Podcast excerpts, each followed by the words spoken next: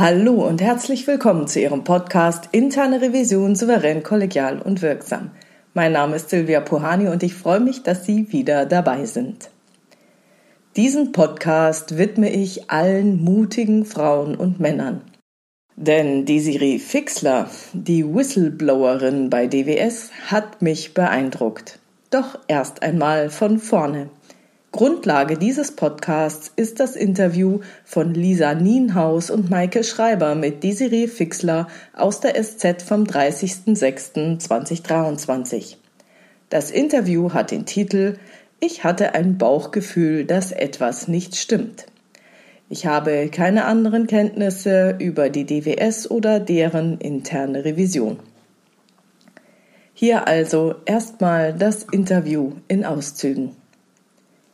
Ein halbes Jahr lang war die Amerikanerin Desiree Fixler, 51, Nachhaltigkeitschefin der Deutsche Bank Tochter DWS.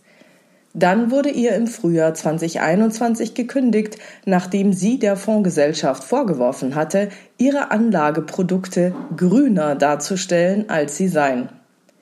Ihren Vorwürfen, die die DWS zurückweist, gehen seither mehrere Behörden in den USA und Deutschland nach.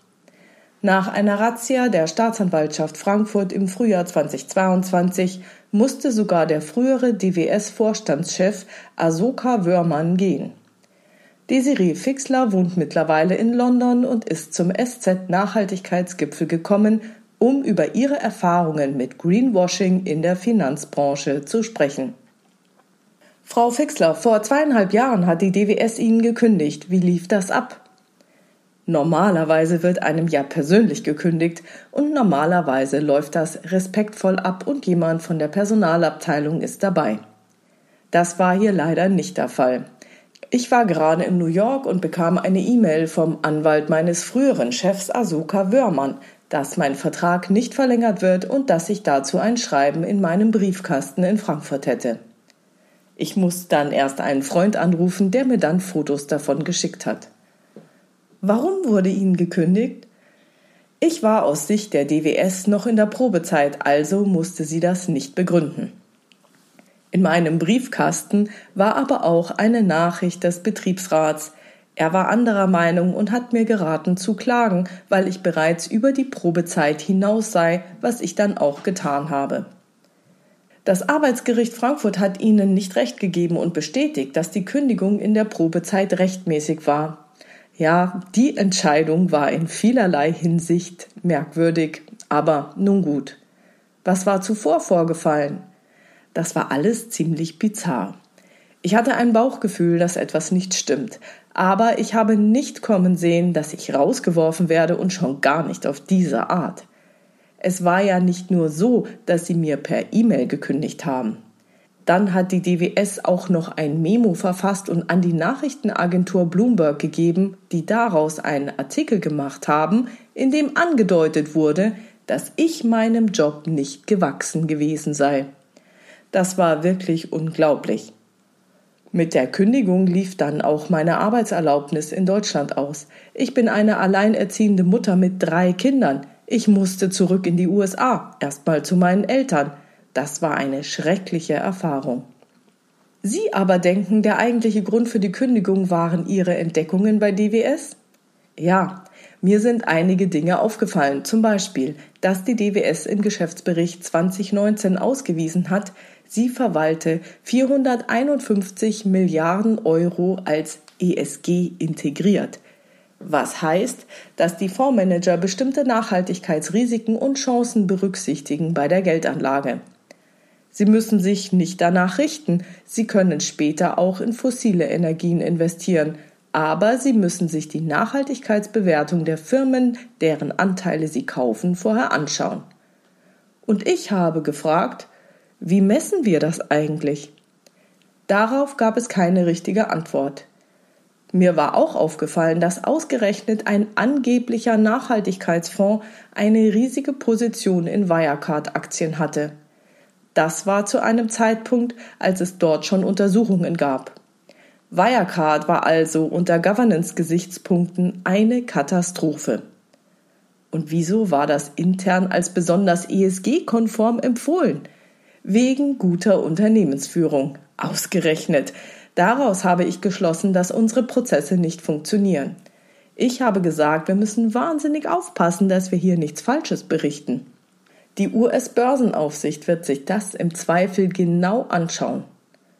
Die DWS sagt immer, sie stehe zu ihrer Berichterstattung und habe die Zahlen der Gelder in ESG-Fonds korrekt ausgewiesen. Es habe zu dem Zeitpunkt keine regulatorischen Vorgaben dafür gegeben. Ja, ich weiß. Aber intern wurde das eigene ESG-Scoring extrem kritisch gesehen und inzwischen haben sie das ganze System der ESG Smart Integration aufgegeben. Im Geschäftsbericht 2021 haben sie diese Zahlen dann deutlich niedriger ausgewiesen. Das ist für mich ein klarer Hinweis, dass ich recht hatte. Inzwischen musste nicht nur der Vorstandschef gehen, sondern auch der Aufsichtsratschef Karl von Rohr verlässt die Mutter der DWS, die Deutsche Bank. Offiziell hat das nichts mit ihnen zu tun, aber inoffiziell wohl schon. Spüren Sie Genugtuung? Nein, ich fühle mich eher bestätigt. Hat die DWS etwas gelernt nach ihrer Wahrnehmung?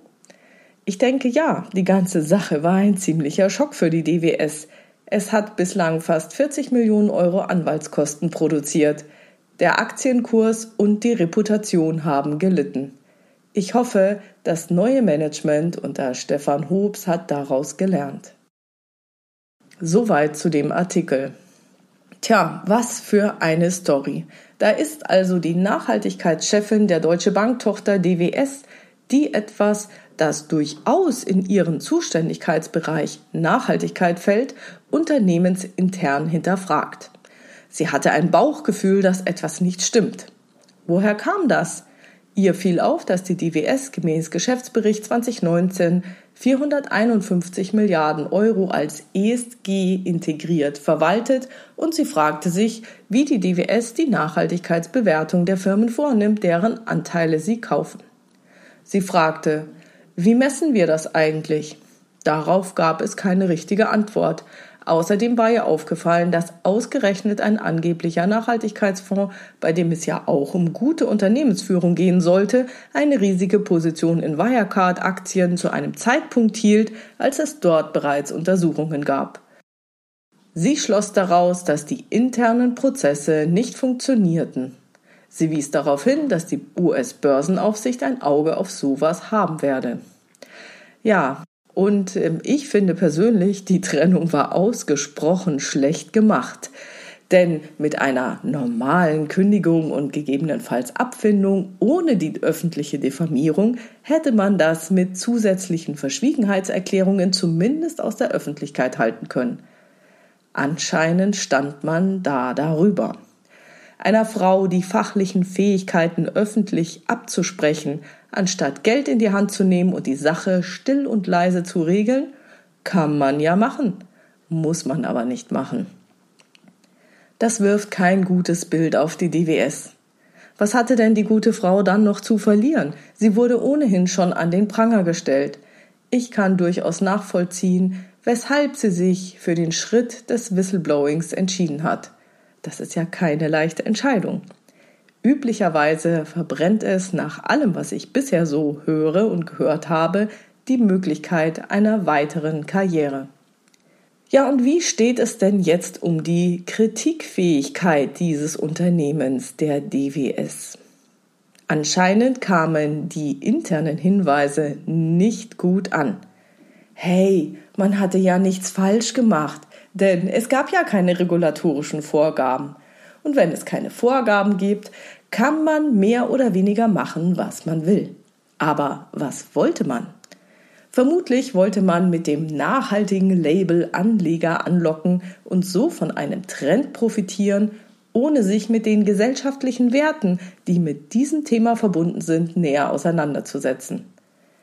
Anstatt die internen Hinweise dankbar aufzugreifen, entschied man sich dazu, die Querulanten zu entfernen und in den Medien als unfähig zu denunzieren. Wer stört, muss gehen, ist so eine Floskel aus der tayloristischen Denkweise, die mir dazu in den Kopf kommt. Mit Kritikfähigkeit hat das nichts zu tun. Ich Chef, du nix. So geht das heutzutage nicht mehr. Hallo, wir haben einen Fachkräftemangel. Wir leben nicht mehr in einer rein terroristischen Welt, in der Arbeitnehmer einfach ausgetauscht werden können, wenn sie unbequem werden. Dank der Renteneintritte der Babyboomer und dem damit im Zusammenhang stehenden Fachkräftemangel und Arbeitnehmermarkt werden sich Unternehmen mit so einer Vorgehensweise hoffentlich mangels Personal auch bald umorientieren müssen. Ja, und dann habe ich mir die Frage gestellt, welche Chancen hätte eine interne Revision gehabt? Nehmen wir nun einmal an, die interne Revision der DWS hätte ähnliche Fragen gestellt. Was wäre dann wohl passiert? Rein aufsichtsrechtlich gab es zum damaligen Zeitpunkt überhaupt kein Problem. Und zwar einzig und allein, weil es damals noch keine regulatorischen Vorgaben gegeben hatte. Eine Prüfung hätte also keinen Verstoß gegen Aufsichtsrecht oder sonstige Regularien festgestellt. Gut, vielleicht mit der US-Börsenaufsicht mag sein, das weiß ich aber nicht so genau. So wäre das Thema dann damit erledigt gewesen. Hätte das eventuell sogar zu einem positiven Prüfungsbericht geführt? Nach traditioneller Prüfungsmethodik ja. Es war ja objektiv gesehen überhaupt nichts falsch. Nutzt man jedoch einen zweck- und werteorientierten Prüfungsansatz, das heißt einem, bei dem es nicht nur auf die Zweckerfüllung, sondern auch auf die Wertekonformität nach innen und außen ankommt, dann hätte dieser Bericht durchaus zu Feststellungen führen können. Wahrscheinlich hätte dieser zu einem Dissens geführt. Ich habe aber die Hoffnung, dass Prüfungen, die die Wertekonformität hinterfragen, zumindest einen internen Diskussionsprozess anstoßen, der dann über die Zeit zu einer anderen Sichtweise und einem anderen Verhalten führt, das integer ist oder sich zumindest nicht ganz so weit entfernt davon befindet. Und bei diesen Sachen gebe ich nicht auf. Sie wissen ja, steter Tropfen höhlt den Stein. Wer etwas zu diesen unterschiedlichen Prüfungsansätzen hören will, dem empfehle ich den Podcast Nummer 231. Da geht es um die zweite Auflage von meinem Buch Erfolgreiche Prüfungsprozesse in der internen Revision. So, das war's schon wieder für heute. Ich freue mich über Ihre Ideen, Gedanken und Kommentare auf meiner Webpage oder in der LinkedIn-Gruppe Interne Revision souverän, kollegial und wirksam unter dem Post zu diesem Podcast. Vielen lieben Dank. Wenn Sie über neue Episoden, Hintergründe, Termine oder andere Neuigkeiten informiert werden wollen, ja, dann tragen Sie sich doch bitte für meinen Newsletter auf www.puhani.com ein. Ich verspreche Ihnen, der kommt sehr, sehr, sehr selten. Ich mache lieber Podcasts. So, und wenn Sie irgendwie mit mir in Kontakt treten wollen, dann wissen Sie ja, Sie können mir eine Mail schreiben an info@puhani.com oder Sie nutzen das Kontaktformular auf meiner Webpage www.puhani.com. Wenn Sie Ihre Absende-E-Mail-Adresse weglassen, ist das Ganze vollkommen anonym. Dann kann ich Ihnen aber auch nicht antworten, beziehungsweise nur über einen Podcast. Ja, und vielen Dank für Ihre tollen Rückmeldungen und dass Sie andere Revisionskollegen in Ihrer Community auf diesen Podcast aufmerksam machen. Ich freue mich immer wieder von Ihnen zu lesen und habe jetzt schon gehört, dass einige, die sich für interne Revision interessiert haben, sich über meinen Podcast in die Revision hineingehört haben. Das macht mir sehr, sehr viel Freude. Vielen lieben Dank dafür. Also bleiben Sie dran und hören Sie gerne wieder rein in Ihren Podcast Interne Revision souverän, kollegial und wirksam. Mein Name ist Silvia Puhani und ich wünsche Ihnen erfolgreiche Prüfungsprozesse.